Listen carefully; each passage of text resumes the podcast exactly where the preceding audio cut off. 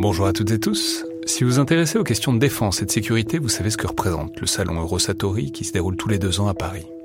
C'est cette année la 28e édition qui se tient du 17 au 21 juin prochain à Paris-Nord-Villepinte et Eurosatori, qui sponsorise cet épisode, sera comme à chaque fois le grand rendez-vous mondial de la défense et de la sécurité. Je veux juste dire, c'est un événement que je trouve très étonnant, assez fascinant.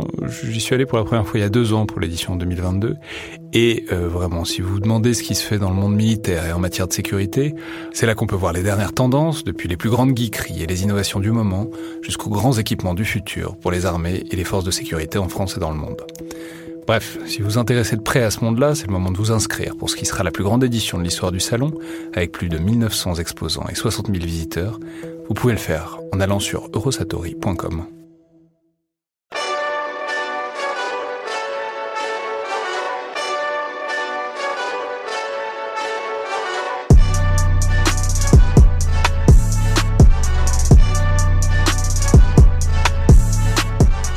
Bonjour à toutes et tous et bienvenue dans le Collimateur, le podcast de l'Institut de recherche stratégique de l'école militaire, l'IRSEM, consacré aux questions de défense et aux conflits armés. Je suis Alexandre Jublin et aujourd'hui pour parler de l'environnement et euh, des manières dont la préoccupation environnementale coexiste avec euh, et même existe à l'intérieur du monde militaire et de la réflexion stratégique, j'ai le plaisir de recevoir Adrien Estève, chercheur postdoctorant à l'IRSEM, spécialiste de cette interaction et des pratiques environnementales du monde de la défense, et vous avez notamment dirigé, co-dirigé très récemment avec Lucille Mertens un numéro de la revue Champ de Mars qui est édité par l'IRSEM aux presses de Sciences Po, donc avec un dossier central qui est consacré au thème environnement et défense. Donc bonjour, bienvenue dans le collimateur. Bonjour Alexandre, merci.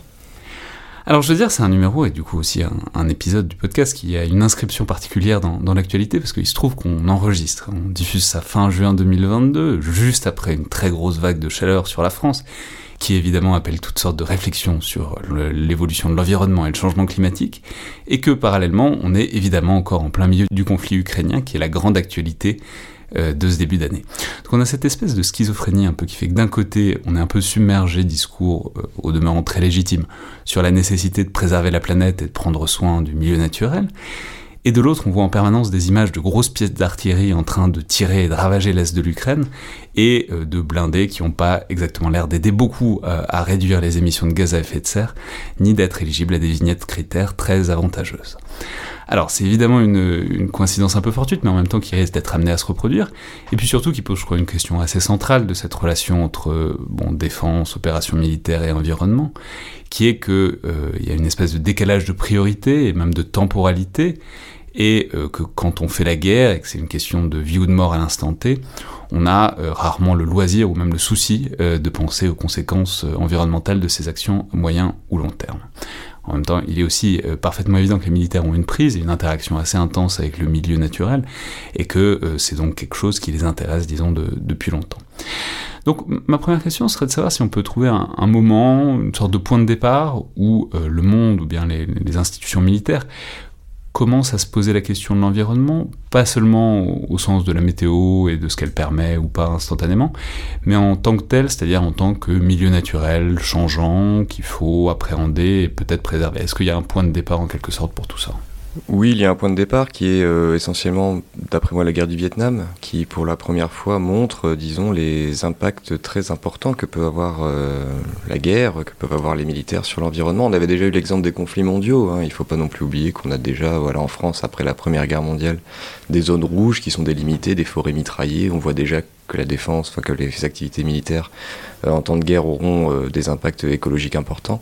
Mais la guerre du Vietnam marque un tournant du point de vue du droit international aussi surtout, c'est-à-dire qu'à partir de la guerre du Vietnam, certaines armes sont euh, ostracisées, en tout cas délégitimées en raison de leur impact écologique aussi.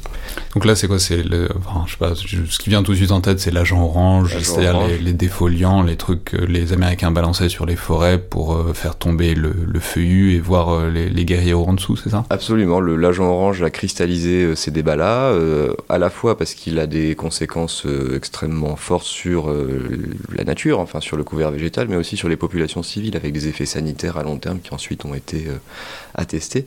Il n'y a pas uniquement l'agent orange, il y a aussi le napalm, qui a eu cette connotation, disons, écologique d'une certaine manière, avec donc des bombes incendiaires qui détruisaient de grandes parties aussi des écosystèmes.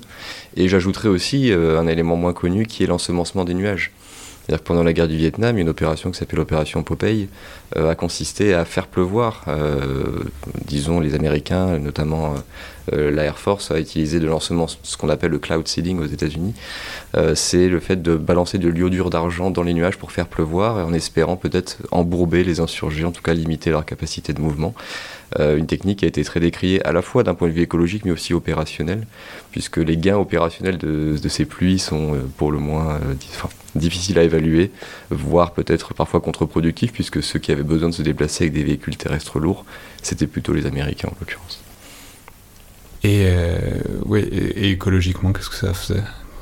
C'est-à-dire, ça restait le bromure d'argent Oui, voilà, le l'iodure d'argent avait l'inconvénient quand même de rester voilà, dans les sous-sols, enfin de, polluer quand même durablement la région. Moins que l'agent orange tout de même, hein, il faut le signaler, l'agent orange c'était vraiment une catastrophe écologique euh, à tel point que le, terme d'écocide qu'on entend euh, un peu aujourd'hui est beaucoup né en fait et des controverses autour de l'agent orange. Les écocides, pour, le, pour rappel, ce sont les crimes environnementaux. Et la première fois qu'on a commencé à parler de crimes environnementaux de guerre, c'était avec euh, l'agent orange précisément. C'est intéressant parce que je pense, maintenant ça fait un demi-siècle, c'est euh, encore euh, palpable aujourd'hui. Enfin, je veux dire, est-ce que c'est quelque chose des années 70 et 80 de l'immédiat après guerre du Vietnam ou est-ce que encore aujourd'hui c'est quelque chose qu'on voit Parce que ça pose la question aussi de la temporalité. C'est-à-dire quand on, quand on casse l'environnement, ça dure très longtemps. Mm. enfin voilà, il y a une inertie à tout ça. Quoi. Dans le cas de l'agent orange, on a des effets qui sont encore visibles aujourd'hui, à tel point que dans les années 2000, les États-Unis ont lancé des opérations de dépollution euh, dans, euh, au Vietnam, en accord avec le gouvernement vietnamien, et même que la controverse juridique euh, continue en fait avec des victimes de l'agent orange qui, encore aujourd'hui, et les descendants aussi des victimes de l'agent orange, qui se mobilisent pour obtenir des compensations financières. Euh, donc la controverse écologique euh, continue, enfin disons les effets écologiques continuent, la controverse juridique suit euh, également. Donc effectivement, le, problème des conséquences environnementales des conflits, c'est qu'elles durent extrêmement longtemps. La temporalité, comme vous le disiez dans votre introduction, est extrêmement importante. Très et quand on utilise une, arme comme l'agent orange, ou en tout cas qu'on utilise voilà, des, des armes qui ont des effets durables sur l'environnement, ça dépasse très largement le cadre de la guerre. Et c'est là que le, euh, disons que le problème euh, émerge aussi. C'est-à-dire que quand est-ce que finit la guerre finalement aussi, d'une certaine manière? Mais est-ce que c'est ça fait une sorte de prise de conscience euh, auto-réflexive par l'armée américaine en l'occurrence, ou plus généralement les institutions militaires, ou est-ce que c'est venu de je sais pas, d'organismes internationaux mm. non militaires, enfin civils. je veux dire, est-ce que c'est les armées qui se sont dit, ok, là on est allé trop loin, c'est non seulement contre-productif, mais en plus pas bien dans mm. l'absolu, ou est-ce que euh, ils sont arrêtés là et c'est par la bande en quelque sorte que les dégâts sont venus les rattraper?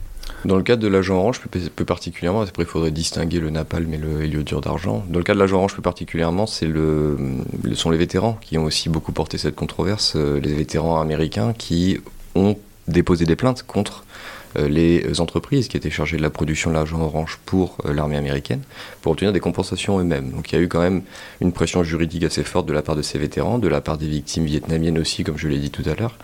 Le droit international humanitaire a donc aussi évolué. Enfin, il faut, dire aussi, on a eu la convention ENMOD qui, qui a été entrée en vigueur en, qui est entrée en vigueur en 1978, qui elle bannit les techniques de modification de l'environnement, voilà, à des fins militaires. Donc on a une, évolution et surtout, c'est pas tellement en fait au niveau de la légalité de l'utilisation de ces armes que de leur légitimité. Euh, il, est devenu, après le Vietnam, extrêmement difficile de justifier l'emploi de telles armes, notamment de la part d'une armée américaine qui voulait se présenter aussi comme vertueuse, en tout cas qui, euh, dans les conflits, euh, notamment post-guerre froide, avait la vocation de se présenter comme légitime aussi d'une certaine manière. Donc ces armes sont devenues illégitime d'une certaine manière plutôt qu'illégale, euh, et donc on sont progressivement sortis effectivement du, de l'arsenal, disons, euh, de moyens déployés par les armées, euh, par l'armée américaine en l'occurrence. Alors ça, on reparlera évidemment des conséquences environnementales des conflits des conflits ouverts, mais le fait militaire évidemment dépasse la guerre, c'est-à-dire c'est plus large, c'est plus continu, et ça a aussi une empreinte environnementale plus large. Justement, à quel moment est-ce qu'il y a des armées qui, même hors conflit, sont demandées euh, Enfin, je, je, vais lire, donc vous signez un article dans, ce numéro des Champs de Mars où vous replacez ça notamment euh, dans le contexte américain et vous dites que les États-Unis en fait sont très précurseurs là-dedans. Alors il y a des flux et des reflux dont on va reparler, mais en gros c'est plus ou moins aux États-Unis que après la guerre froide, à la fin après la guerre froide, ils se sont dit que il fallait commencer à réfléchir un peu à euh, la à l'époque c'est sous le, sous le vocable de pollution que cette euh, question-là se pose. Oui, absolument. C'est en fait l'évolution euh, du droit de l'environnement aussi aux États-Unis qui fait que de plus en plus les territoires militaires, enfin les terrains militaires sont concernés par ces législations. Il devient de plus en plus difficile de négocier des exemptions pour les activités de défense, et notamment après la fin de la guerre froide, puisque à cette époque-là, euh, on est dans des gouvernements aussi démocrates qui euh, poussent aussi pour la thématique environnementale, et la pression, euh, disons, normative est à son paroxysme. Pour, et qu'est-ce qu'ils cherchent à éviter? C'est quoi? C'est les champs de tir où on laisse plein de ferrailles dans le sol après? C'est quoi le, Alors les, les, les, cas qui ont été portés, disons, devant la justice américaine concernent principalement la gestion des déchets des pollutions chimiques notamment, euh, qui étaient, euh, disons, gérées de manière euh, assez secrète, on va disons voilà, assez aussi parfois mauvaise, de mauvaise manière. Enfin, on a vu l'exemple de, de, de, de, produits chimiques dans des, des, espaces protégés sur la côte ouest des États-Unis. Donc on avait en fait toute une, une exemption défense qui faisait qu'il était, disons, il y avait des circuits particuliers de traitement des déchets qui n'étaient pas ceux qui devaient être, euh, qui étaient légaux en fait en réalité.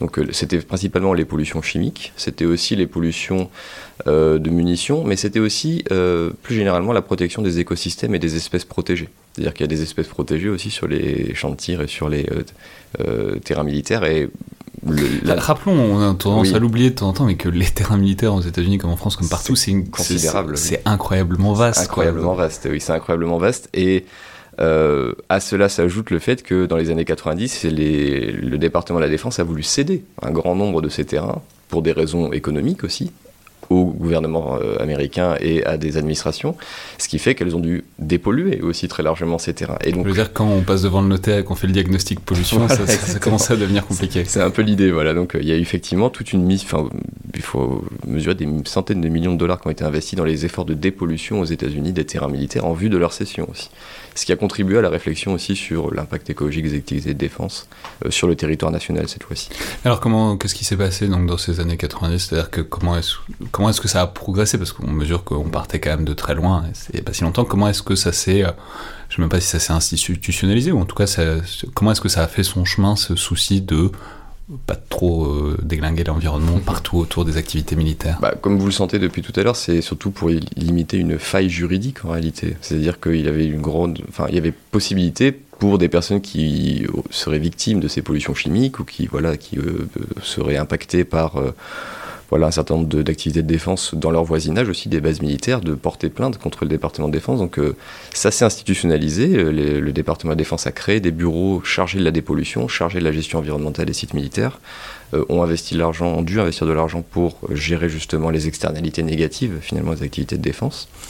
Euh, et euh, voilà, le motif derrière tout ça, principalement, est juridique, je pense. En tout cas, c'est en tout cas ce que, j'ai étudié dans ma thèse. Euh, sachant qu'aux États-Unis, vous le savez, le droit est quelque chose d'extrêmement. Enfin, c'est un instrument extrêmement puissant, voilà, parfois pour récupérer l'argent, pour faire reconnaître des torts, etc. Donc les Américains sont peut-être aussi très procéduriers, ce qui a pu aider le développement de cette ces bonnes pratiques, disons, euh, sur les terrains militaires, sur le territoire national. Ce qu'on sait aussi, c'est que l'environnement et la préoccupation écologique aux États-Unis a moyennement bonne presse euh, encore aujourd'hui. En tout cas, c'est un sujet très clivé, donc on mesure qu'il y a dû aussi y avoir des résistances euh, dans les années 90. Énormément, énormément de résistances. On, sent assez bien qu'il y a des gens qui ont dû dire que c'était un truc de hippie et que ça n'avait pas sa place dans l'armée. Quoi. Complètement. J'ai des rapports de la commission des forces armées au Sénat des États-Unis qui sont passionnant à ce sujet, avec notamment quelqu'un qui s'appelle John McCain, qui à l'époque euh, s'opposait viscéralement à toute forme de régulation environnementale des activités militaires, mais qui incarnait quelque chose. Voilà. Et euh, dans les entretiens que j'ai pu faire avec les personnes qui s'occupaient de la dépollution à l'époque aux États-Unis, il était très clair que quand ils sont arrivés, euh, il est très clair quand ils sont arrivés dans les, au Pentagone, avec leur bureau, il y a un bureau notamment qui s'appelait le bureau de la sécurité environnementale qui s'occupait spécifiquement de ça. ils n'ont pas été très bien reçus. Voilà. On, on leur disait, voilà euh, que c'était pas, voilà, ça faisait pas partie des missions de défense de s'occuper de l'environnement, que ça a empêché. Alors à l'époque, il y avait un terme qui s'appelait encroachment, qui est l'empiètement. En fait, ça empiétait très largement sur les, activités militaires. Et comme il y avait cette idée de s'entraîner comme on combat, Euh, si on s'entraîne en protégeant l'environnement, euh, bon, on se limite. On risque de protéger l'environnement en pleine guerre et ça, personne ne veut que ça arrive. Et disons, on se limite au niveau opérationnel. Voilà. En tout cas, à l'époque, c'était le très très puissant comme discours et c'est là encore aujourd'hui d'une certaine manière. Oui. Ensuite, euh, si on reste sur les États-Unis, il y a un deuxième facteur qui est très intéressant que vous identifiez pour pousser tout ça, c'est euh, la prospective de défense. C'est ce qu'on a parfois pu appeler euh, les future studies, qui existent depuis très longtemps, qui existent depuis au moins les années 60, mais qui se mettent en fait à penser le facteur, en l'occurrence réchauffement climatique, plus que pollution directement, c'est-à-dire les conséquences à long terme, en fait dans les années 2000, et voilà, y voir une sorte de risque stratégique quoi. Oui, enfin, le, discours de prospective climatique a été beaucoup plus facile à recevoir au sein de la défense que celui de la protection de l'environnement. Euh, pour plusieurs raisons. Euh, la première, c'est que, ben, vous le sentez bien, le, changement climatique, en tout cas, de plus en plus, on se rend compte qu'il a des conséquences importantes, effectivement, euh, en termes social, éco- socio-économiques, voilà, politiques, mais aussi des problèmes de sécurité. Le changement climatique, il est maintenant euh, établi par différentes études et rapports qu'il pourrait nourrir des conflits, nourrir des tensions. Voilà, euh, le terme qui est utilisé dans la prospective américaine de défense, qui a beaucoup été repris, c'est le terme de multiplicateur de menaces. Voilà, le changement climatique est un multiplicateur de menaces. C'est-à-dire, ça n'est pas une menace lui-même, mais c'est un exhausteur de, de- de ce qui se passe déjà. ce n'est jamais, disons, il n'y a jamais de guerre climatique pure ou de conflit climatique pur, mais en tout cas, le changement climatique aggrave des tensions préexistantes. Voilà, Et c'est amusant, vous, vous dites, en fait, ce qui les préoccupe beaucoup euh, à ce moment-là, donc début des années 2000, c'est l'Arctique et euh, les Russes, et l'idée que les Russes vont pouvoir avoir plus d'accès aux mers euh, par le pôle Nord, enfin par, par l'Arctique, par l'océan glacial arctique, et que donc, c'est- là, c'est en quelque sorte le fait maritime, le fait de navigation, qui fait que, ok, il faut peut-être commencer à penser ce truc qui modifie la planète sur le long terme. Le, fait maritime et le fait russe aussi. Disons que c'est vrai que le, le fait que la Russie puisse opérer dans les eaux américaines plus facilement, puisse traverser l'Arctique de manière plus régulière, de, plus facilement, ça euh, renvoie euh, chez, euh, dans la communauté de défense américaine, voilà, c'est quelque chose qui peut préoccuper, disons, pour des raisons historiques et pour, voilà, pour des raisons bien sûr aussi purement stratégiques. Enfin, il n'y a pas uniquement du fantasme là derrière, il y a aussi des, des raisons très, très concrètes. Mais là où c'est intéressant, c'est que ça recoupe un peu un phénomène qui est un peu un fil rouge en quelque sorte de, de votre article, puis du numéro, et puis de ces problématiques-là. C'est un concept qu'on a parfois appelé la sécurisation, c'est-à-dire c'est une manière de... Je vais peut-être vous laisser le définir, mais en gros c'est pour faire prendre conscience d'un problème, pour faire avancer les choses, de définir un problème qui n'est pas particulièrement sécuritaire comme un problème de sécurité. Typiquement le changement climatique, qui n'est pas un problème primairement de sécurité, mais le définir comme un problème de sécurité, ça permet de, de, de- de faire avancer le, le schmilblick qui sinon reste coincé parce que c'est lointain. quoi. Oui, le, sa sécurisation de l'environnement, c'est un phénomène très intéressant. Comme vous l'avez dit, oui, c'est la construction sécuritaire d'un enjeu euh, devant un- une audience qu'on appelle une- un public, disons. Il faut qu'il y ait quand même des personnes qui entendent votre discours et qui, qui réagissent. C'est plus simple de dire euh, attention, si euh, la glace fond, euh, les Russes vont arriver euh, devant l'Alaska, que de dire euh, les ours polaires euh, Voilà. finissent euh, sur un bout de banquise. Quoi. C'est un peu l'idée derrière, si vous voulez. Et l'idée, c'est de, de- quand on a un discours de sécurisation, c'est de solliciter des moyens exceptionnels aussi pour lutter contre le problème. Et ce qui est intéressant, c'est que la sécurisation de l'environnement, historiquement, sont les écologistes qui l'ont fait beaucoup, euh, pour mobiliser autour de l'enjeu écologique. Parce qu'il il s'agissait de dire, bon, on court à la catastrophe, c'est encore un discours qu'on entend aujourd'hui, hein. on court à la catastrophe, on, on- on va vers des tensions, euh, enfin, il faut agir le plus vite possible. Et ce qui est intéressant, c'est que ce discours de la sécurisation, qui originellement était vraiment présent dans le discours écologique, a pas mal pénétré le discours militaire aussi, euh, d'une certaine manière. C'est-à-dire que les personnes qui étaient convaincues au sein, notamment du Pentagone, puisque c'est le- l'article euh, du champ de Mars, des champs de Mars, euh, notamment au Pentagone, qui étaient convaincus de la réalité du changement climatique et de ses impacts sécuritaires, ont adopté ce discours-là assez facilement pour convaincre aussi leurs homologues qui étaient moins, disons, voilà, convaincus de la réalité du phénomène ou peut-être parfois ouvertement climato-sceptiques aussi, il faut dire ce qui est. Donc l'Arctique a servi vraiment de, voilà, pour sécuriser le climat, effectivement, c'était l'endroit parfait puisque même un vieux général américain, euh, un vieil amiral américain qui est ouvertement climato-sceptique, si vous lui dites que dans 10 ans, euh, la, voilà, euh, la Russie va pouvoir opérer dans cet environnement, il va s'en occuper d'une manière ou d'une autre. C'est en tout cas ce que m'ont dit les personnes qui d'ailleurs, c'est intéressant, c'était souvent les mêmes personnes qui s'intéressaient à la dépollution avant. Et qui ont dit, bon, la dépollution, très clairement, euh, on a eu énormément de pushback, énormément de problèmes. Quand on a commencé à parler de climat et de, l'Arctique, etc., on était beaucoup plus entendu. Voilà, on nous convoquait, on nous appelait, on, lisait nos notes, voilà, on était beaucoup plus valorisé. C'est hyper intéressant au-delà de tout ça, parce que ça, ça pose la question fondamentale de comment est-ce qu'un sujet trouve son chemin dans un champ politique, mais aussi administratif, bureaucratique, etc. Et justement, on va en parler, parce que bon, alors après, on peut dire l'étape suivante, c'est les deux mandats de Barack Obama. On reste sur les États-Unis, mais en, même temps, on voit bien que ce, dont on parle, ça s'applique à plein de choses et à plein de, ça, s'applique aussi pas mal à la France, même si c'est pas les mêmes temporalités. On va en reparler.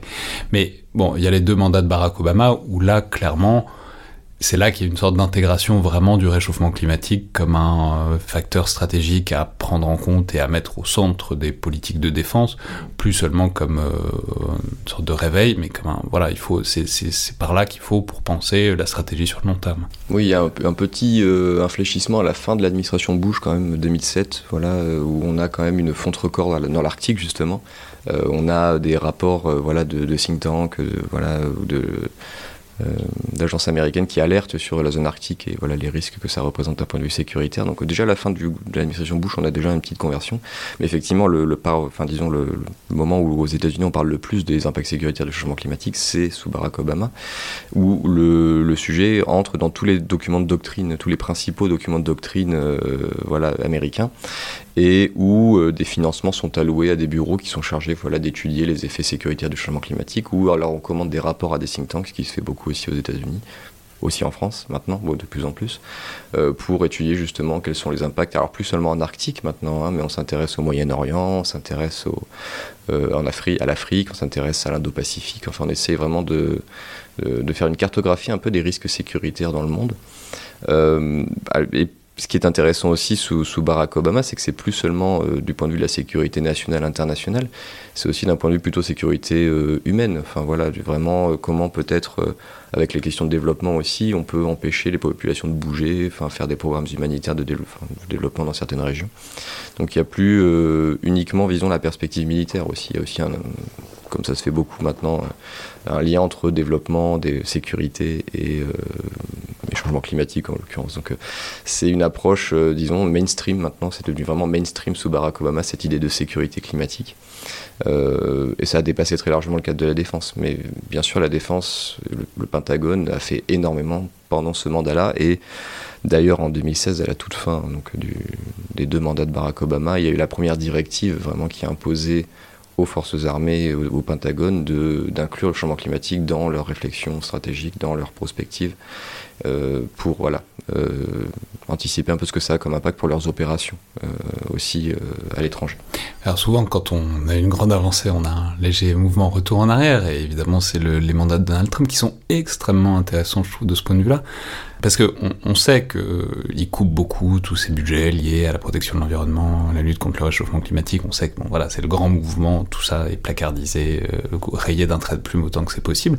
Mais justement, c'est pas totalement possible et on voit, enfin vous détaillez très bien que ce sont des préoccupations qui vont survivre et continuer à avancer presque dans, contre le politique ou dans ses interstices, notamment par logique ou par euh, inertie bureaucratique ou, et c'est ce que vous décrivez, en adaptant les, actions concrètes, en les reformulant légèrement pour que ça passe sous le radar euh, bien, enfin sous le radar du, pouvoir politique. C'est extrêmement intéressant sur la manière dont bah, un problème, une fois qu'il est posé, il peut, euh, il peut survivre en quelque sorte à euh, des, des, aléas politiques, à une instabilité politique, où une grande impulsion de long terme, en fait, elle, elle a une inertie, elle a une logique de fond, quoi. Oui, euh, sachant en plus que le processus de changement d'une administration aux États-Unis euh, s'accompagne d'un processus de nomination qui est extrêmement long, complexe, euh, et les équipes, en fait, les bureaucrates qui travaillent dans le, notamment au Pentagone, ne changent pas du jour au lendemain. Enfin, il ne faut pas croire que tout change au moment où il y a l'élection et où il y a les nominations.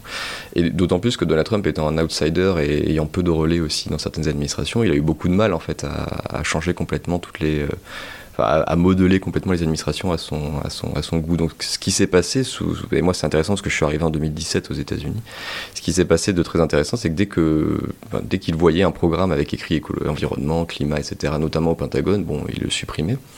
Il supprimait surtout d'ailleurs la personne qui était en charge de ce programme, qui souvent devait euh, aller dans les think tanks après, enfin a ce jeu d'aller-retour. Euh, mais en revanche, euh, il restait quand même un certain nombre de personnes au sein de ces organisations qui continuaient de travailler sur ces sujets, enfin qui avaient l'habitude de travailler sur ces sujets. et qui effectivement bah, sont des personnes qui sont convaincues de l'importance de ces sujets, et donc, on, comme vous l'avez justement dit, reformuler certains programmes. On parlait plus de changement climatique, on parlait de bah, disons, d'évolution de, la météo ou d'évolution des conditions, etc. On parlait plus euh, d'environnement, mais on parlait plutôt de.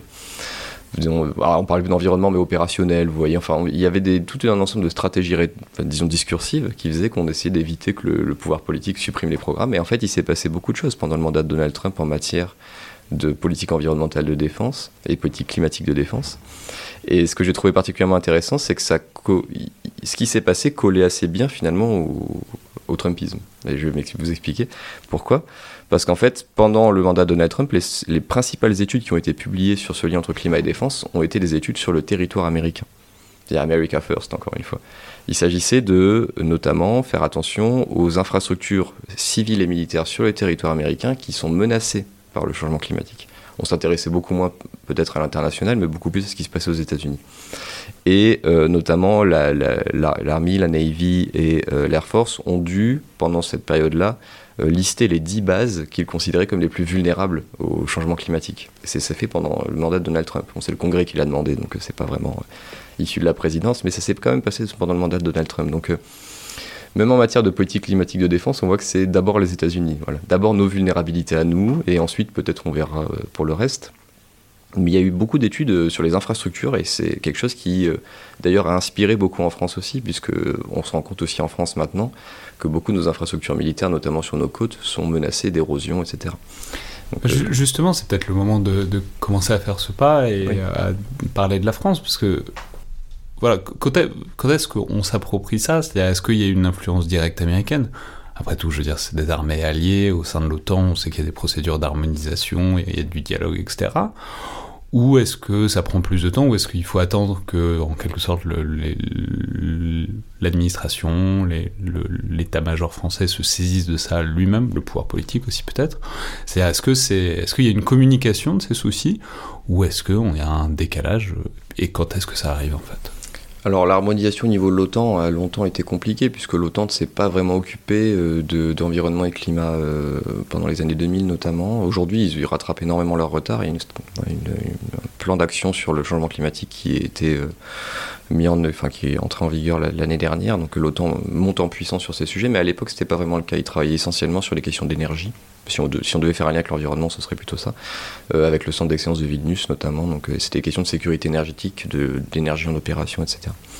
Donc il n'y a pas eu vraiment, il a pas tant de ça de circulation de normes, si, si on veut. Euh, ce qui a changé la chose en France, c'est bon, on a été plus tardif par rapport aux États-Unis. C'est le. Ça, on peut dire les livres blancs 2008, 2013, même 2017, il n'y a pas grand-chose. Hein. Alors 2008, oui. justement, j'allais y venir. En fait, il y a le Grenelle de l'environnement qui, quand même, en 2007-2008, oblige, enfin disons, convoque tous les secteurs d'action publique pour réfléchir à voilà, la transition écologique. Euh, on a aussi euh, la stratégie nationale de développement durable qui entre en vigueur à cette, cette époque-là. Donc euh, le, ministère des Armées, comme tous les autres ministères, est censé décliner cette stratégie au niveau ministériel. Donc on commence à avoir des bureaux qui sont créés. Et au ministère des Armées, c'est la direction du patrimoine, de la mémoire et des archives qui se dote d'un bureau environnement. Euh, pour décliner cette stratégie nationale. on rigole, on sourit, l'auditeur entendra peut-être qu'on sourit, mais ça, indique que donc c'est une priorité assez euh, secondaire euh, sur le moment. Si on donne ça aux archives, enfin, qui sont par ailleurs un département tout à fait essentiel et très important et très valorisé, mais en tout cas, on sent bien qu'il n'y a pas une priorité opérationnelle frénétique si c'est là qu'on met. Les, organigrammes sont toujours révélateurs, c'est toujours important de voir où on met quoi. C'est possible, et en tout cas, c'est vrai que la, ça a été construit en fait comme la question environnementale quand elle est arrivée au ministère des Armées était construite comme un problème domanial, de gestion des terrains militaires une nouvelle fois. Et donc, c'est dans cette logique-là qu'on on a rejoint, on a lié ça aux questions du patrimoine et donc on a lié ça à la DPMA qui, voilà, depuis maintenant, donc 2008, euh, euh, s'occupe de ces sujets. Encore aujourd'hui, d'ailleurs, le bureau environnement euh, s'occupe de ces questions. Et oui, donc c'est logé à la DPMA, c'est pas logé à la DGA, c'est pas l'état-major des armées, c'est pas, pas les services les plus, disons, dotés, en tout cas symboliquement ou économiquement du ministère. Euh, ce qui nous dit oui, effectivement, peut-être quelque chose. mais en 2008, il y a quand même une volonté d'afficher euh, dans le livre blanc euh, le changement climatique aussi comme un enjeu. Et c'est la première fois, donc en 2008, qu'on a un petit paragraphe consacré au changement climatique, qui est assez, voilà, qui, est assez court, mais qui a le mérite d'exister quand même. mais on est dans un moment Grenelle, on est dans un moment Grenelle, moment stratégie développement durable, voilà, c'est un, peu un hotspot. Et d'ailleurs, j'allais pour, aller au livre blanc de 2013, ça disparaît complètement. Si vous lisez le livre blanc de 2013, il n'y a plus de mention du changement climatique, il n'y a plus de mention de l'environnement, tout cela a complètement disparu ce qui montre le peu d'attache que l'enjeu a pris aussi au sein du ministère des Armées euh, dans ces années-là. Euh, il y a quand même des choses qui se font. Euh, voilà, donc encore une fois, comme aux États-Unis, L'enjeu de la dépollution est très important en France aussi, l'enjeu de la protection de la biodiversité sur les terrains militaires.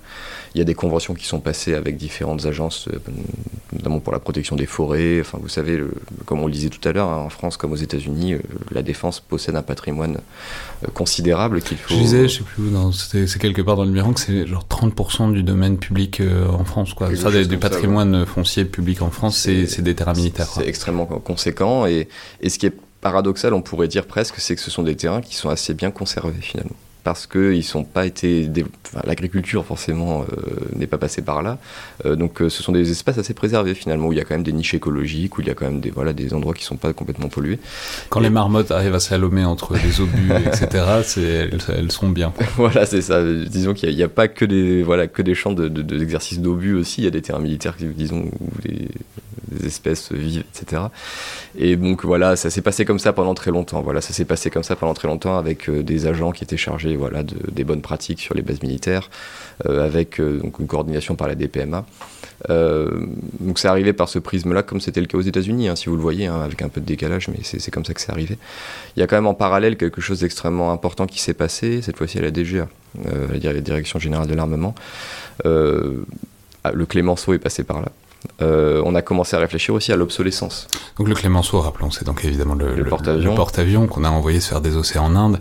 Et que euh, voilà, disons que symboliquement c'était pas foufou et, euh, et, que ça a commencé à poser quelques questions sur la durabilité, enfin le côté développement, enfin durable quoi de de, de, de toutes ces tas de ferraille qu'il y a partout dans le monde de la défense. C'est beaucoup de ferraille la défense. Et, oui exactement et on voit que c'est un enjeu aussi stratégique puisque en termes d'image, en termes de voilà même de financier, enfin, stratégique et financier puisque ça coûte énormément d'argent aussi de démanteler des navires qui sont ben, bourrés d'amiante, bourrés de de, composants qui se dégradent très mal. Enfin, donc ça coûte très cher le démantèlement. Et, euh, le Clémenceau, on se rappelle tous de son. Tout le monde le, renvoyait, euh, on a fini par le faire démanteler ailleurs.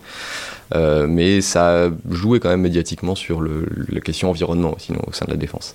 Et il y a aussi une directive qui est rentrée en vigueur dans les années 2000, c'est la directive REACH, qui est une directive qui impose à l'industrie civile, mais aussi militaire, de bannir certains composés chimiques qui sont considérés comme particulièrement polluants. Et cette directive a été euh, reçue de manière assez violente par le ministère des Armées, qui donc a dû adapter en, un, espace, en un laps de temps très court. Directive européenne, précisément. Européenne, pardon, oui, excusez-moi, c'est une directive européenne, il fallait, faut bien le préciser, qui donc euh, n'a pas été très bien anticipée forcément et qui donc a poussé la défense à consentir d'importants efforts avec les industriels pour bannir certains composés euh, qu'ils utilisaient depuis des années en réalité. Donc il y a ce sujet environnement qui arrive aussi par ce prisme-là du point de vue industriel. Et aujourd'hui, où est-ce qu'on en est euh, fonctionnellement? C'est-à-dire, est-ce que c'est toujours ce département qui est à la DPMA est-ce que ou est-ce que ça s'est multiplié? Enfin, Est-ce qu'il y a des structures ou même ne serait-ce que des documents quoi, qui mettent en place ces adaptations, qui donnent des programmes, qui donnent des directives, qui donnent une philosophie générale? Ou est-ce qu'on est toujours un peu dans cette phase euh, transitoire de, d'implémentation, enfin d'incorporation progressive du souci environnemental que vous nous décrivez Alors, on, l'a été pendant très longtemps. Je crois qu'en ce moment, on, vient, on, est en train de vivre un moment où le sujet devient euh, plus en plus important au ministère. Et c'est surtout le sujet climat, encore une fois, qui, comme aux États-Unis, porte la thématique environnement, très largement. Euh, c'est toujours la DPMA et le, bureau environnement qui s'occupe de tout ce qui est gestion de manuel, etc., avec le service d'infrastructure de la défense, bien sûr. Donc il y a cela existe toujours hein, à ce niveau-là, niveau très technique. Euh, au niveau de l'éco-conception des équipements de défense, on a maintenant la DGA qui a une cellule éco-conception qui existe depuis euh, donc, euh, la fin des années 2000, début des années 2010, et qui essaye de sensibiliser voilà, les industriels aussi en interne sur la nécessité d'adopter des matériaux qui seront plus faciles à démanteler, de, voilà, de, de montrer que l'on a, y a un intérêt, disons, financier stratégique à euh, faire de l'éco-conception ou de la climato-conception aussi éventuellement. Donc ça, ça existe encore à la DGA. Et depuis maintenant euh, la COP 21 surtout, euh, là j'insiste sur le moment COP 21 qui a été très important au ministère des Armées. Donc la COP 21, pour rappel, c'est la conférence sur les changements climatiques qui s'est tenue à Paris en 2015 À ce moment-là, le ministère des Armées n'avait pas vraiment, donc je vous ai dit tout à l'heure, le livre blanc de 2013 n'incorporait pas la question du climat. On est en 2015, donc le ministère des Armées se positionne, décide de se positionner sur cette thématique et organise un événement et décide, à la création de la DGRIS en 2016, de financer un observatoire qui est un observatoire sur euh, les effets géopolitiques du dérèglement climatique. En 2016, on est donc en 2016. Et donc la DGRIS euh, se saisit voilà, et devient au sein du ministère l'endroit où se fait la prospective dont on parlait tout à l'heure en matière de sécurité climatique à travers cet observatoire essentiellement. On est à l'époque dans un, observatoire qui est hébergé à l'IRIS, donc le think tank de l'IRIS, qui échange régulièrement avec le ministère, mais on est sur quelque chose quand même qui est assez périphérique, vous le sentez bien, hein. donc un observatoire externe qui renseigne la DGRIS, qui n'est pas non plus le, au sein du ministère l'endroit, euh, voilà. Euh, c'est pas l'état-major des armées encore ou, d'autres euh, services voilà, centraux, disons. et qui, surtout que c'est nouvellement créé, ça a remplacé la DAS récemment, donc on n'est pas sur une thématique climat qui rappelons, la DGRIS, c'est la direction générale de la... De, la relation internationale et de la stratégie, oui, absolument. Et, la DAS, c'était la délégation des affaires stratégiques. C'est des, des, organismes qui sont importants à long terme pour la prospective. On peut dire d'ailleurs le collimateur émane de la mm. DGRIS, l'IRSAM est plus ou moins attaché à la DGRIS. c'est important, et mais c'est pas c'est pas là qu'on compte le plus d'étoiles dans les couloirs. Euh, voilà, exactement. C'est pas, c'est pas d'ailleurs, euh, c'est disons un constat qui est, qui est fait. Hein. C'est vrai que ce sont des entités euh, un peu moins disons, ancrées dans les logiques ministérielles que, peut l'être par exemple l'état-major des armées. Donc pendant des années, le, la DGRIS a, poussé quand même ce sujet, a essayé de, l'imposer en interne. En 2017, on a une euh, revue internationale, revue stratégique qui prend en compte hein, le, changement climatique. Euh, et aujourd'hui, c'est pour ça que je disais que aujourd'hui est un moment important. On a eu la première stratégie euh, climatique du ministère qui est sortie là en début d'année. Donc on est dans un moment aujourd'hui où et l'état-major des armées justement s'est saisi de cette question. Donc on est dans un moment aujourd'hui où peut-être que tous ces efforts, comme je vous disais tout à l'heure, donc qui étaient au départ assez bah, disons, euh, chacun de leur côté. Voilà. Aujourd'hui, on a l'impression qu'il y a une forme de centralisation qui est en train de s'opérer.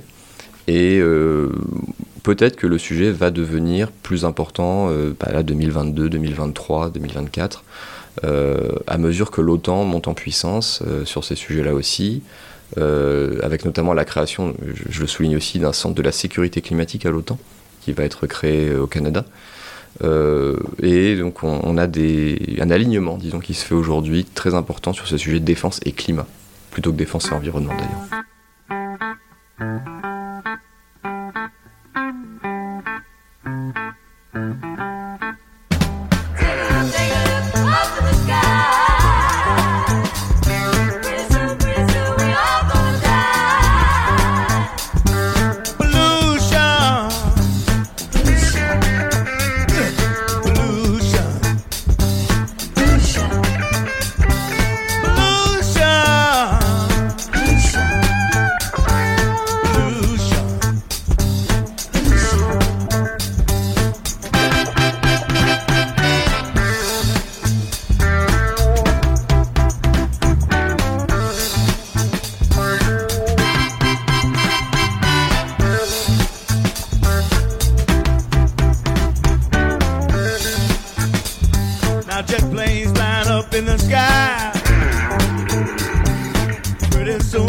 all gone down. Some of you people don't understand. Stop throwing your garbage in the street and use your can.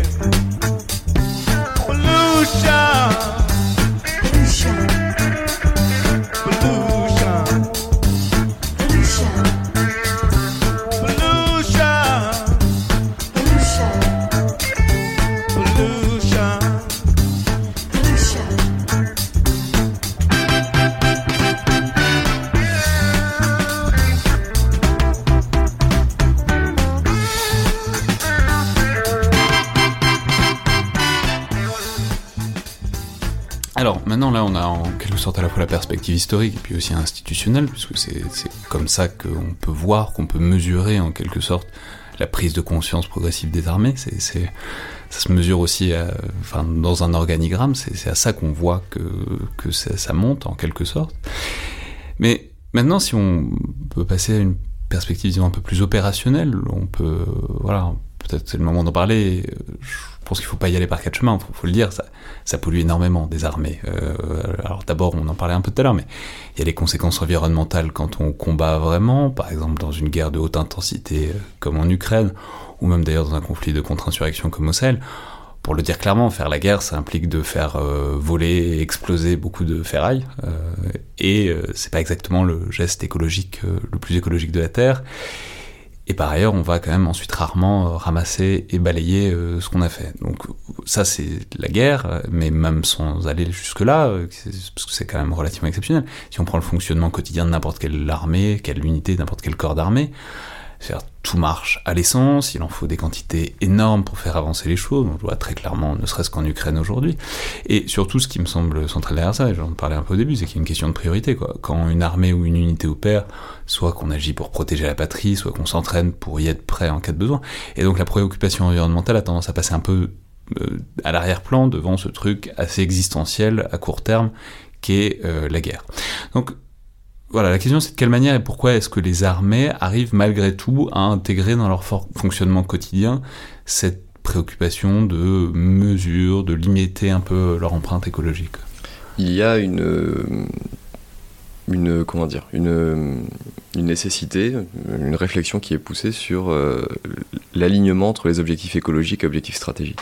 C'est-à-dire que les militaires sont consentent à faire des efforts écologiques à partir du moment où ils en obtiennent un gain stratégique. Euh, et ça se décline de différentes manières. Euh, vous pouvez parfaitement, euh, en opération extérieure, décider de protéger l'environnement.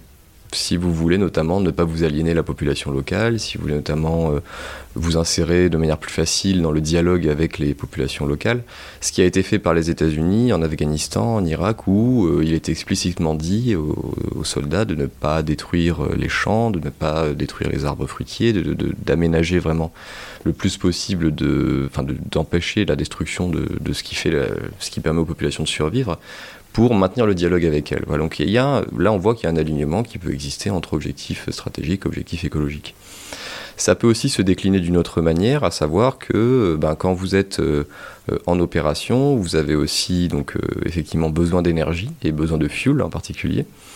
Les Américains, encore une fois, se sont rendus compte que l'approvisionnement en fuel sur en opérations extérieures, c'est un problème logistique, mais c'est aussi un problème stratégique, à savoir que les convois d'approvisionnement étaient très régulièrement attaqués, notamment euh, en Irak, euh, par les insurgés. Donc plus... Je sais plus, il y a le chiffre quelque part pareil, mais c'est genre 3000 morts en oui, 10 ou 15 ans, juste sur les convois d'essence. Quoi. Exactement, c'est considérable, sans compter la perte financière que peuvent représenter ces attaques, etc. Donc on s'est rendu compte que l'approvisionnement en fuel n'était peut-être pas le, l'alpha et l'oméga, disons, de la logistique euh, en opération, et qu'il faut peut-être réfléchir à d'autres manières de consommer de l'énergie en opérations extérieures. Là, commence à, et en France on a un projet qui s'appelle EcoCamp, qui est testé en ce, en ce moment même, commence à, à, émerger une réflexion sur l'indépendance énergétique finalement des camps en opérations extérieures, avec la nécessité voilà, de réduire ces convois d'approvisionnement, et peut-être en utilisant des sources d'énergie différentes. Euh, alors on n'est pas sur des, sur des camps militaires qui utilisent des éoliennes ou qui utilisent voilà, de, nécessairement que des panneaux solaires, mais il y a un mix. Enfin, cela dit au Sahel, ce sera pas plus idiot que ça. Hein. Exactement, et d'ailleurs c'est ce que j'allais y venir en fait dans le cas du, de, du Sahel ou même euh, voilà dans, dans les euh, dans les tas d'opérations disons euh, africains, euh, les panneaux solaires sont essayés. Enfin, ce sont euh, comment dire il y, a, il y, a des expérimentations qui sont faites sur les panneaux solaires qui aident finalement au mix énergétique et à réduire aussi la. Bon, on est sur des guerres qui sont de plus en plus électrifiées aussi avec des ordinateurs, avec des climatiseurs, etc. Donc. Et c'est marrant, mais je, je repensais, il y, a, il y, a, tout ce moment euh, dont on parlait. Euh, je, je, crois que c'était avec euh, le désormais chef d'état-major des armées qui est Thierry Burkhardt sur du moment félin. Euh, c'est-à-dire cette espèce de moment où on a essayé de mécaniser le fantassin, de lui mettre plein d'électronique oui. partout, et où en fait tout le monde s'est aperçu que c'était tout bête, mais il n'y avait pas de prise dans les camps, dans les bases avancées, etc. Personne n'avait pensé à l'électrification ou de, enfin, pour charger ces trucs-là. Mmh. Et du coup, c'était pas tout fonctionnait à l'essence pour les besoins énergétiques, et il n'y avait pas nécessairement le stade électricité, quoi. Donc il y a une sorte de, ouais, de, de, de retard. Enfin, c'est, mais c'est aussi intéressant parce que ça pose la question de l'inertie des équipements oui. militaires. Ça dure très longtemps. Ça dure très longtemps. Un programme, oui, oui, un programme d'armement, un programme d'équipement aussi, ça dure extrêmement longtemps. Et euh, dans le cas, par exemple, de, des, panneaux solaires, le problème, et en général de l'électrification, le problème, c'est celui des batteries aussi. Et je parlais avec des logisticiens qui me disaient que transporter du fuel, ils savaient très bien faire, mais transporter des batteries en très grand nombre, c'est une toute autre affaire. Euh, notamment quand on va sur, au Sahel, depuis la France. Enfin, ce sont des, logistiques complètement euh, différentes. Donc il y a toute une culture à changer, mais il y a aussi des pratiques. Et ça, c'est important de le dire c'est pas du jour au lendemain que ça va arriver nécessairement. Euh, parce, parce que même si on regarde, enfin je veux dire, il n'y avait pas si longtemps, il y avait Eurosatori, donc le grand salon de l'armement, de l'armée de terre, etc. On regarde, ils n'ont pas l'air hyper hybrides ces véhicules, euh, enfin même les Griffons là qui sont en train d'être livrés à l'armée de terre. Alors, ils sont en l'état, ils ne le sont pas en tout cas. En, l'état, non, mais il y a, c'est en cours. L'hybride est quelque chose d'intéressant, notamment parce qu'on s'est rendu compte en opération extérieure que beaucoup de véhicules sont stationnés. Et pendant le stationnement, ils consomment énormément de fuel parce qu'ils attendent de repartir. Et le hybride permettrait finalement de limiter la consommation quand on n'a pas besoin de rouler extrêmement vite et extrêmement loin. On peut rester quand même en mode hybride, voilà, un petit peu sur euh, stationnaire. Euh, et donc euh, finalement, il y, y, a une réflexion qui est faite sur consommer mieux. Et d'ailleurs, la stratégie énergétique du ministère qui a été, qui euh, qui mise en place en 2020, c'était consommer mieux, consommer moins, consommer sûr. Donc il y a consommer moins dedans. Donc il y a une réflexion aussi économique derrière, bien sûr. Euh, donc l'hybride est une piste. Euh, aujourd'hui qui est étudiée. Les panneaux solaires sont une piste. Alors les panneaux solaires, il y a un petit souci quand même qu'il faut signaler, c'est que quand il y a beaucoup de sable, c'est très énervant parce qu'il faut les nettoyer et euh, ça prend du temps. Et c'est pas forcément ce que les militaires aiment faire le plus, nettoyer les panneaux solaires. Euh, et euh, on a aussi une réflexion sur les générateurs, finalement les nouvelles formes de générateurs qui fonctionnent au fuel la plupart d'entre eux aujourd'hui, qu'il faudrait peut-être basculer vers d'autres sources d'énergie. Et alors après, on a une réflexion aujourd'hui sur l'hydrogène, mais qui est une, une, échelle beaucoup plus, plus longue, qui n'est pas du tout pour l'instant à venir dans les années, n'arrivera pas dans, les années à venir. Et pour rester sur euh, la perspective très opérationnelle, quoi, si on pense à une armée euh, et à sa capacité à fonctionner en fait face euh, à ces enjeux environnementaux, il y a aussi la question de est-ce qu'il faut préparer les armées à agir dans des si on considère que bon l'environnement évolue tel qu'il évolue le climat notamment, et que bah, les épisodes climatiques extrêmes ont tendance à se multiplier, etc. Y, a une question de est-ce qu'il faut, euh, est-ce faut équiper les armées, est-ce qu'il faut les préparer à agir en situation de canicule ou de typhon ou de quoi que ce soit? Est-ce est-ce qu'il y a voilà un, nouveau milieu à appréhender ou en tout cas à commencer d'appréhender pour maintenir euh, les capacités opérationnelles euh, des armées, quoi?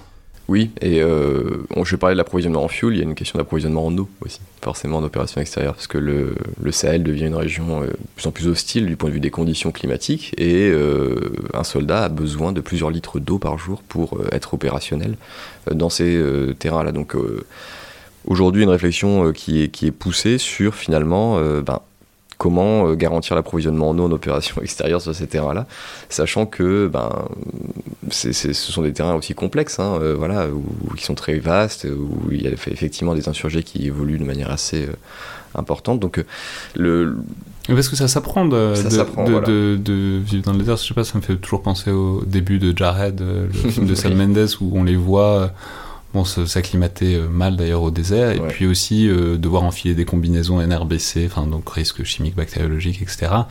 Et en fait, euh, autant ça se fait potentiellement bien en milieu d'entraînement d'origine, autant en fait quand on est dans le désert tout se complique et mm. tout est plus pénible, tout est plus lent, tout est plus difficile quoi. Tout est plus difficile, tout est plus lent, voilà, et c'est pas votre milieu une nouvelle fois, donc l'acclimatation est extrêmement compliquée. Euh, donc oui, effectivement, il y a une vraie réflexion à mener. Je ne suis pas, moi, personnellement spécialiste de, bah, des programmes d'entraînement qui peuvent être faits dans ces, dans ces cas-là.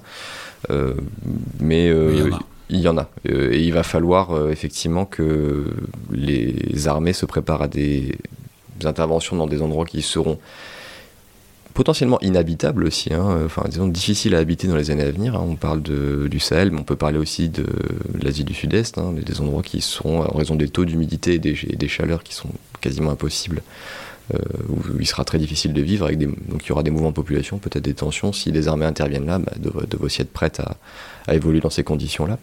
Et effectivement, quand on parle de l'Arctique aussi, ben oui, euh, aussi là, euh, la, guerre en Arctique, c'est plus la guerre en Arctique d'il y a 20 ans. Hein. on, aurait euh, moins de ski et plus de jet ski, quoi. Potentiellement, voilà, moins de brise-glace. Enfin, c'est différent. C'est effectivement une réflexion qui doit aussi être déclinée au niveau extrêmement opérationnel, je pense. Et, et vous avez raison, qui sans doute l'est déjà un petit peu, mais je je pousse vraiment pour que ce soit peut-être vraiment quelque chose qui soit automatique aussi. Hein. À l'école de guerre, c'est très intéressant quand on échange avec les officiers. Il y a un comité environnement qui est assez dynamique, notamment. on a une nouvelle génération quand même qui est plus consciente de ces enjeux-là aussi, hein, il faut, le dire. On a un renouvellement qui, est en cours. Euh, donc voilà, je suis assez quand même. Alors, l'optimisme est peut-être un mot fort, mais disons, je, pense que cette réflexion est, est lancée et qu'elle continuera d'être. Euh, alors, en tout cas, la France a intérêt à ce qu'elle soit vraiment stimulée, voilà, parce que on sera, on sera l'armée la mieux préparée, peut-être il faut qu'on soit l'armée la mieux préparée à intervenir dans ces contextes-là. Et justement, pour euh, continuer à parler de la conduite des opérations, en quelque sorte, on commençait par là, mais est-ce que est-ce que maintenant il y a des espèces de lignes rouges? Est-ce qu'il y a des espèces de philosophie de, dans la conduite des opérations de ce qu'il faut faire et pas faire? C'est-à-dire, vous, le disiez, il y a l'idée d'avoir des gains stratégiques, de pas, euh, voilà, de pas s'aliéner des populations, etc. Mais même, est-ce qu'il y a des questions de principe qui sont entrées dans les doctrines de il faut pas toucher à l'environnement de telle ou telle manière, ou en tout cas, il y a on peut comprendre, je sais pas, on, essaie, on, évite de détruire des champs, ce que vous disiez tout à l'heure, ou les fleuves, les rivières, etc. Est-ce que sont intégrées dans la conduite des opérations, dans les doctrines, dont on sait que souvent elles se ressemblent parce que ça communique beaucoup, euh, des grandes lignes directrices sur la protection de l'environnement naturel? Oui, aux États-Unis c'était le cas. Euh, je dirais que c'est le cas depuis les années, fin des années 90, début des années 2000. La guerre du Golfe a beaucoup joué aussi aux États-Unis de son vue-là. Euh, donc on avait des pour le, disons que ça, l'incendie des puits de pétrole, vous vous rappelez tous les, c'est là qu'on a reparlé vraiment. J'ai parlé du Vietnam tout à l'heure, mais on a reparlé très largement des conséquences environnementales des conflits. Ça, on peut rappeler, c'est peut-être la plus belle scène de Jared, puisqu'on en parlait dans, il y a une seconde. C'est ceux qui l'ont pas vu. Euh, faut le voir, c'est cette espèce de puits de pétrole en feu que l'armée irakienne avait mis en feu en, se retirant, euh, qui bon, voilà, non, non, c'est, ça a été un moment aussi voilà, de réflexion profonde sur ces sujets-là. Et euh, en Afghanistan, en Irak, après, quand les Américains sont intervenus, ils ont, comme je le disais, pour Winning Hearts and Minds, comme on dit euh, voilà, dans la doctrine américaine, il y a eu cette. Euh, donc l'US Army avait publié un Environmental Manual qui comportait justement, comme je disais tout à l'heure, la protection des ressources des populations, ne pas ne pas endommager les ressources euh, des populations, protéger les écosystèmes dans la mesure du possible euh, afin de, ne pas s'aliéner la population. Euh, et ça s'appliquait notamment aux Afghanistan, aux champs de pavots. les champs de pavots, on en a laissé certains, les Américains les, les ont pas tous détruits aussi pour ne pas s'aliéner la population locale. Ça fait aussi partie de, la réflexion. Alors c'est pas vraiment écologique, hein, parce que c'est aussi très largement économique, mais tout de même on, sent là qu'il y a quelque chose derrière. En France, euh, quand j'ai parlé avec des militaires qui ont été déployés, euh, il y a plutôt quelque chose de l'ordre de, des bonnes pratiques. Enfin, disons, on, a une doctrine qui, on n'a pas vraiment de doctrine unifiée, mais il y, y, a, des choses qui existent dans la doctrine sur le fait de voilà ne pas détruire l'environnement, ne pas polluer, ne pas retraiter ses déchets, notamment parce que, par exemple, la question des déchets militaires en opération extérieure, c'est un problème, c'est un problème extrêmement euh, lourd. Et les États-Unis, pendant longtemps, ont brûlé leurs déchets, par exemple, ce qui a eu des effets sur la santé des soldats euh, voilà, considérables. Euh, la France a eu cette réflexion aussi, donc applique maintenant ces normes, enfin essaye en tout cas de le faire en opération extérieure, c'est-à-dire qu'elle essaie de conserver ses déchets, de ne pas polluer outre mesure les, en, en opération extérieure. Est-ce que c'est suivi scrupuleusement, etc. Je ne sais pas, mais en tout cas, il y a quelque chose. Voilà. C'est compliqué, hein, parce qu'on mesure que de la même manière qu'une unité consomme beaucoup d'essence, bah ouais, mais quand il y a des gens qui vivent quelque part, et qui font des choses, il y a forcément euh, des déchets, on les trucs, et quand en plus il y a des problèmes de logistique, comme c'est le cas absolument dans toutes les opérations militaires, il y a forcément la tentation de ne pas en plus s'encombrer de, de, de, trajets retour de, de, logistique des déchets. Quoi. Bien sûr, c'est pour ça que je dis que le, ce qui reste quand même le, le fil directeur, c'est que c'est à partir du moment où il y a un, avantage stratégique, en tout cas un aspect stratégique à la protection de l'environnement, au traitement des déchets, que, que c'est fait, voilà, que, que c'est vraiment conscientisé et opérationnalisé. Et est-ce qu'il y a des lignes rouges absolues? J'ai pensé, euh, il y avait euh, bah, en Ukraine, quoi, il y avait le truc autour des centrales nucléaires, de cette idée que bah voilà, il y a certains endroits où il faut pas se battre parce que c'est une mauvaise idée pour. Euh, alors on pourrait dire que ça va plus loin que l'environnement, mais c'est pas une bonne idée dans l'absolu. Est-ce que comme ça, il y a des choses qui sont dans le droit international ou même pas forcément, mais qui sont définitivement hors limite à cause des effets environnementaux que ça pourrait avoir. Dans, le cas de l'Ukraine, c'est particulier effectivement parce qu'on a des centrales nucléaires. Euh, je sais, alors, j'ai pas d'autres exemples historiques où on a vraiment eu un tel, enfin, disons, une guerre dans un endroit où il y avait une telle concentration aussi, parce que l'Ukraine est extrêmement. mais on parle toujours des centrales nucléaires comme truc de, de, de, vulnérabilité. Enfin, à ma connaissance, hein, les plus gros accidents de, de, production électrique, c'est des barrages, quoi. Et des barrages, il y en a un peu partout. Vrai. Et enfin, on parle souvent de si on regarde un peu ce qui se fait euh, par l'Éthiopie euh, sur euh, le, barrage sur les sources du Nil et le fait que l'Égypte pourrait être assez tentée d'aller dégommer un peu le barrage, enfin bon, c'est ça, c'est un sujet quoi. Enfin, je veux dire, et ça fait des catastrophes gigantesques, les barrages aussi. Alors, c'est moins paniquant que le nucléaire, parce que le nucléaire, c'est le nucléaire. Mais il y a plein, ce que je veux dire, c'est qu'il y a plein d'installations en fait civiles qui, touchées par des combats, pourraient produire des dégâts mmh. gigantesques, quoi, en fait. Oui, absolument. Le conflit en Ukraine euh, invite quand même à la prudence sur cette question des lignes rouges, parce que moi j'ai l'impression en tout cas aujourd'hui que l'armée russe n'a aucune ligne rouge en matière de destruction.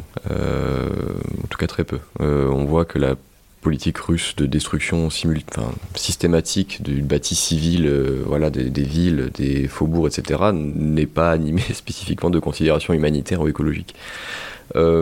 Il n'y a jamais, il y a eu des lignes rouges, comme je disais tout à l'heure, dans les opérations d'intervention occidentale, plutôt pour des raisons de légitimité. Euh, ça pouvait concerner, encore une fois, des forêts. Disons, il n'y a, pas volonté de faire des écocides pour ne pas, encore une fois, s'aliéner la population, etc. Maintenant, dans le droit international, euh, le, droit international est très clair. Enfin, le droit international, c'est, en, en, tout cas, le droit humanitaire. Le droit international humanitaire, quand on parle d'environnement, c'est on ne doit pas détruire l'environnement dont dépendent les populations civiles. Donc euh, tout ce qui est ressources naturelles, tout ce qui est... Euh, même parfois ce qui a valeur culturelle. Euh, j'avais l'exemple d'un... Au Mali, on m'avait expliqué qu'une fois, il y avait un largage de, de, ravitaillement qui devait être fait, et le, commandant sur place a échangé avec le, le chef du village, qui lui a dit qu'il fallait pas larguer là, parce que c'est une forêt sacrée pour eux. Bon, il l'a fait larguer un peu plus loin c'est pas grand chose si vous voulez, mais voilà, on voit quand même une volonté de, disons, de ne pas s'aligner les populations, de faire attention à certaines choses. Donc ça fait partie, euh, c'est présent euh, quelque part si vous voulez. Donc on a, euh, on, a cette idée-là, et mais c'est vraiment une question de légitimité, j'ai envie de dire. Et, au niveau du, donc on a, la, encore une fois, enfin ça peut renvoyer. On a fait une émission avec Julia Gagnon le droit international dit que c'est interdit, ça n'empêche pas que les gens Bien ne, sûr. ne, le font pas, enfin ne respectent pas le droit international, mais on peut répéter que l'infraction au droit international ne nie pas le droit international du tout, c'est le droit international continue à exister, continue à exister. et parfois il est même renforcé euh, du fait euh, de, de, des infractions. Euh, je, je, renvoie à l'émission qu'on avait fait justement sur l'Ukraine avec Julia Gagnon. En fait, par, paradoxalement, parfois les normes internationales sortent renforcées du fait que certains les violent oui, la guerre en Ukraine va être un bon cas d'étude pour, ça, j'imagine. Et donc, en plus de la distinction donc, civile et, militaire, donc on ne doit pas détruire les ressources civiles, il y a aussi le principe de proportionnalité qui est important, important dans l'orientation humanitaire. Et de manière générale, quand on parle d'environnement, c'est l'idée que les dégâts environnementaux ne doivent pas excéder, enfin en tout cas sont, sont à rapporter aux gains euh, militaires envisagés. C'est-à-dire que vous ne devez pas causer de destructions inutiles, exagérées de l'environnement euh, quand vous euh, faites une opération militaire. Par exemple, il ne faut pas faire tomber le feuillage de toute une forêt ou toute une région juste pour euh, choper de guerriers au Vietnam. Comme vous l'avez dit, ça vient du Vietnam. Voilà, ça vient du Vietnam. Enfin, ça, pose peut-être une question plus large qui est celle de la prise en compte euh, de l'environnement dans la réflexion, disons, stratégique et même géopolitique. Alors vous en avez parlé un peu tout à l'heure, mais ça renvoie vers toute la thématique de l'environnement, en particulier du climat comme facteur de conflit. Euh, c'est notamment les travaux d'Harald Welzer sur euh, les guerres du climat, alors qui ont eu beaucoup de publicité, qui sont très discutés aussi, avec cette idée que le climat, le réchauffement climatique provoquerait tout un tas de guerres plus ou moins imminente. Alors c'est pas bon, c'est très discutable et très discuté, mais comment est-ce que le monde militaire, en quelque sorte, et en tout cas les différentes armées, se saisissent ou pas d'ailleurs de, ces thématiques et de cette idée que voilà, le climat, c'est peut-être le grand facteur de disruption stratégique euh, dans les décennies qui viennent? Pendant longtemps, on a eu un problème de causalité. Euh, le lien entre le changement climatique et en général les bouleversements environnementaux et euh, les guerres ou les tensions ou le terrorisme, etc., était difficile à prouver. Euh, et il y a rarement un mouvement d'insurrection ou une déclaration de guerre parce qu'il y a un fleuve qui est asséché ou des sols pollués. Quoi. Voilà, c'était compliqué si vous voulez de faire ce lien-là. Et dans les années 90, vous avez un, un auteur canadien que j'aime bien citer qui s'appelle Thomas Homer Dixon qui avait fait beaucoup pour montrer justement que le lien entre pénurie des ressources notamment et conflit était voilà complexe, très complexe. Il y a énormément de facteurs qui rentrent en compte. Et en fait, il a eu tendance parfois, ce chercheur et d'autres chercheurs, à forcer le trait pour convaincre les armées du bien fondé, encore une fois on parle de sécurisation, pour les convaincre du bien fondé des facteurs environnementaux et de leur importance pour la défense. Mais euh, ce problème de la causalité a souvent posé problème et a considérablement ralenti la prise en compte de ces enjeux aussi par la défense, qui disait finalement s'il n'y a pas de causalité importante, etc., est-ce que ça vaut bien, est-ce que c'est bien important qu'on étudie ces sujets-là, euh, sachant que peut-être que les questions euh, de tensions religieuses, culturelles, ethniques sont prioritaires. Et c'est tout à fait vrai d'ailleurs. Enfin, si vous avez un, on a eu un épisode de canicule là en France euh, ces derniers jours, euh, vous l'avez dans une autre région du monde, bon, ça peut accentuer certaines tensions qui n'existent pas en Bretagne, effectivement, ou ailleurs. Donc, euh, on, voit bien que la causalité est complexe, en tout cas, entre les phénomènes climatiques extrêmes et les questions de sécurité. Pas minimiser la virulence des tensions en Bretagne. c'est ce que j'y pensais, je me disais oui en même temps, pourquoi pas. en, revanche, ce qui, arrive depuis quelques années maintenant, c'est que les rapports du GIEC sont de plus en plus disons, euh, ferme sur les liens entre le dérèglement climatique et la déstabilisation des systèmes euh, sociaux, de manière générale.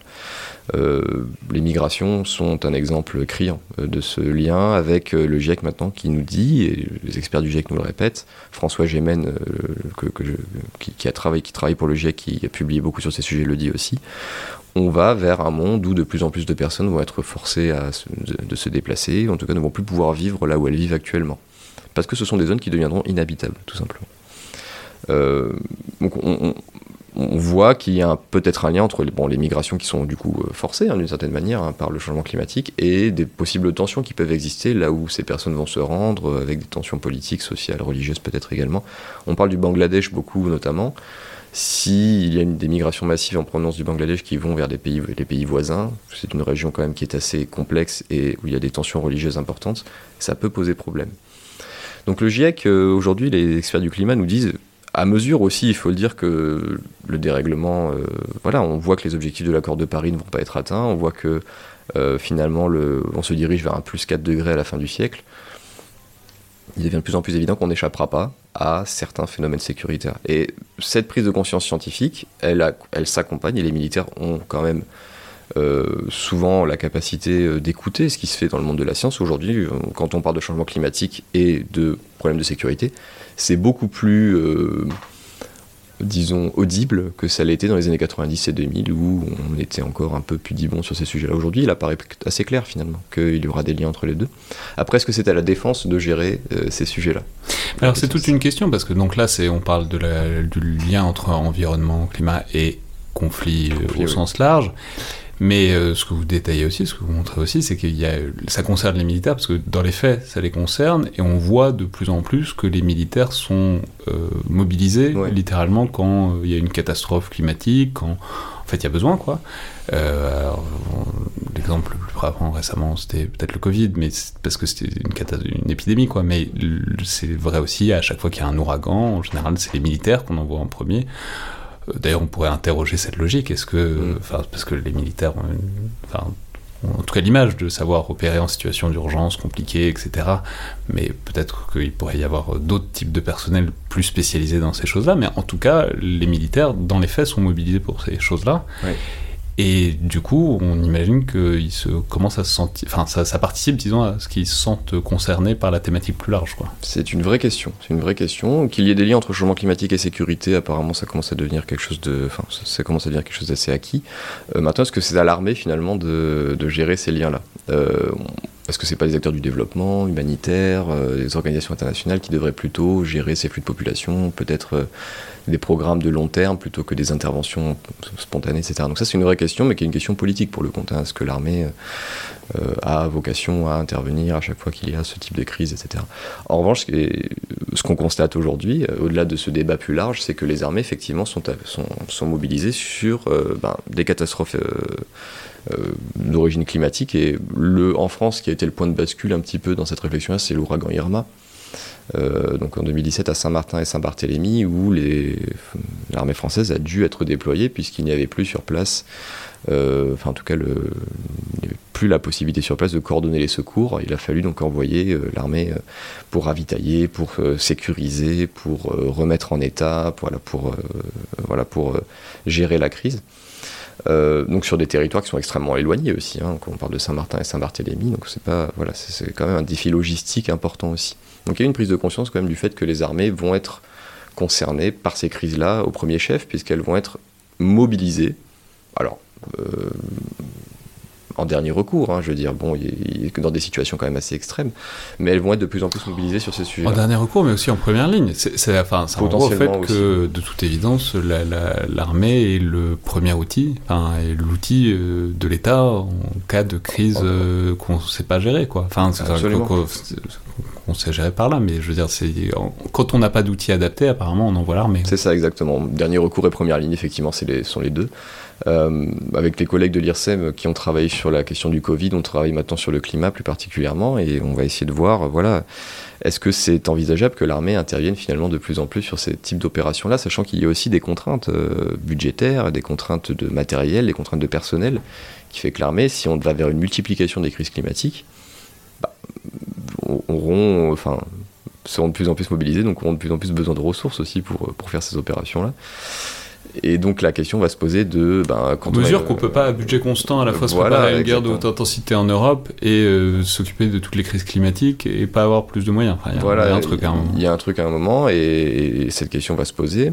Euh, mais encore une fois, cette question, elle va de pair avec ma première question qui était est-ce que l'armée doit systématiquement aussi, ou est-ce qu'on n'a pas aujourd'hui besoin de construire la, un terme qui est malheureusement galvaudé mais que je vais utiliser ici, la résilience, des territoires face aux événements climatiques extrêmes, ce qui empêcherait peut-être aussi l'armée d'être déployée euh, tout le temps quand il y a des situations d'urgence. C'est-à-dire qu'il y a quand même euh, peut-être une logique de,